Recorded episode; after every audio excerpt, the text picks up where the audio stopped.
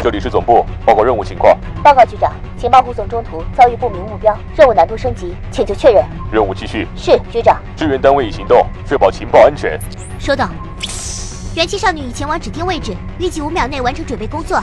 动力系统检测完毕，液压正常，战斗准备就绪。各单位注意，准备行动。三、二。元气少女出击。智商捍卫节操，用情商坚守美貌。大家好，这里是元气少女情报局，我是凉凉梁大宝 Big Baby。其实呢，我自认为还是一个智商情商双在线的一个人。我前两天我在我的微博上面啊，大家可以去搜啊，凉凉梁大宝啊，大家搜一下。就我发了一段我自拍的视频，很多朋友看我的视频之后都不敢直接给我留言。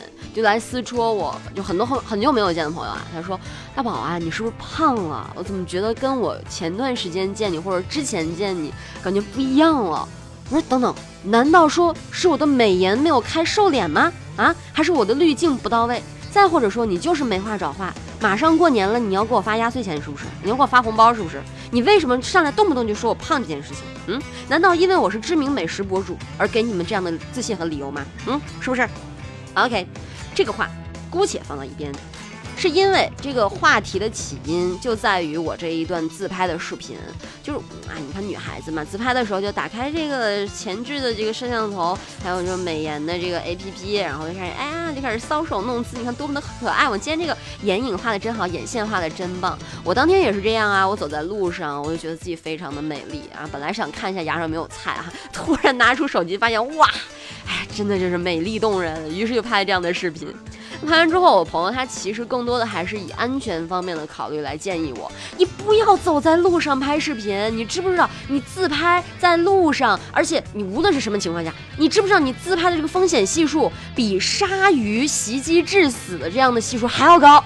我说等等，wait wait wait，hold on hold on hold on，什么情况？什么叫鲨鱼致死？我这辈子我没有见过几次鲨鱼，真的，除了在水族馆里面，呃，水族馆里面，真的，姑且不说这个，但是当我看到他给我发来的这条新闻的时候，我就真的觉得不得已，一定要分享给大家了。事情是这样的，发表在美国国立医学图书馆的一项研究显示，他们是近日最新发布啊，二零一一年到二零一七年间，全球已经有二百五十九人因为使用手机自拍而意外身亡。嗯，什么情况？那其实呢，这个呢已经超过了近几年因鲨鱼袭击而致死事件的人数了。根据国际鲨鱼袭击档案，近六年平均每年因鲨鱼袭击而发生意外死亡事件的人数，嘿嘿，你们猜猜有几个人？六个人。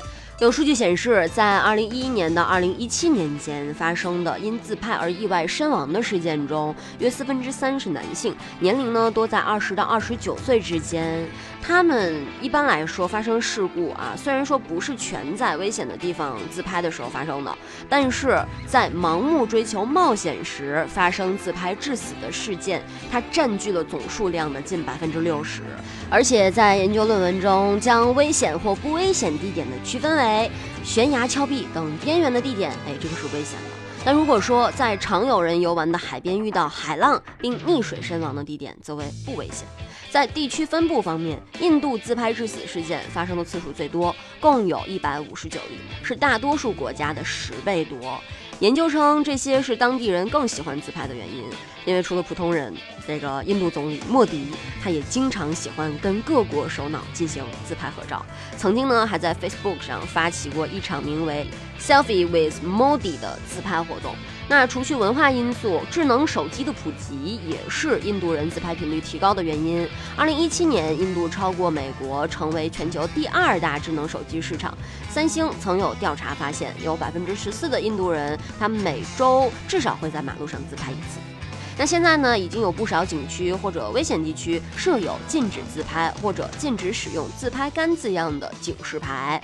俄罗斯政府曾经发布安全自拍指南，印尼政府呢也正在筹备为旅客划定一些安全自拍区的计划。孟买政府则直接将十六个地区划定为禁止自拍区。自拍呢，已经成为了人们日常自我表达的一种方式。那其实，在很多 App 上，很多人都通过自拍来表达自我，但是也不乏有一部分人，他们为了追求更加刺激的这种拍摄环境，而在很多危险的地方进行自拍。在这里呢，大宝一定要提醒提醒大家，自拍。诚可贵，生命价更高，千万不要因为自拍而让自己处于一种危险状态，好不好？好看完这样的一份新闻的报告之后，我表示，我以后我走在路上，我一定不边走边自拍了，我一定要先到一个安全的位置来自拍，毕竟修图也需要时间嘛，对不对？好啦，以上就是本期节目的全部内容啦，咱们在节目的最后一起来听一首歌吧，叫做《Alcohol Made of Gold》。好了，大家不要再嘲笑我的英语了，就是酒精是用金子做的，大家一定要珍惜哦。我是大宝，我们下期节目再见喽。拜拜！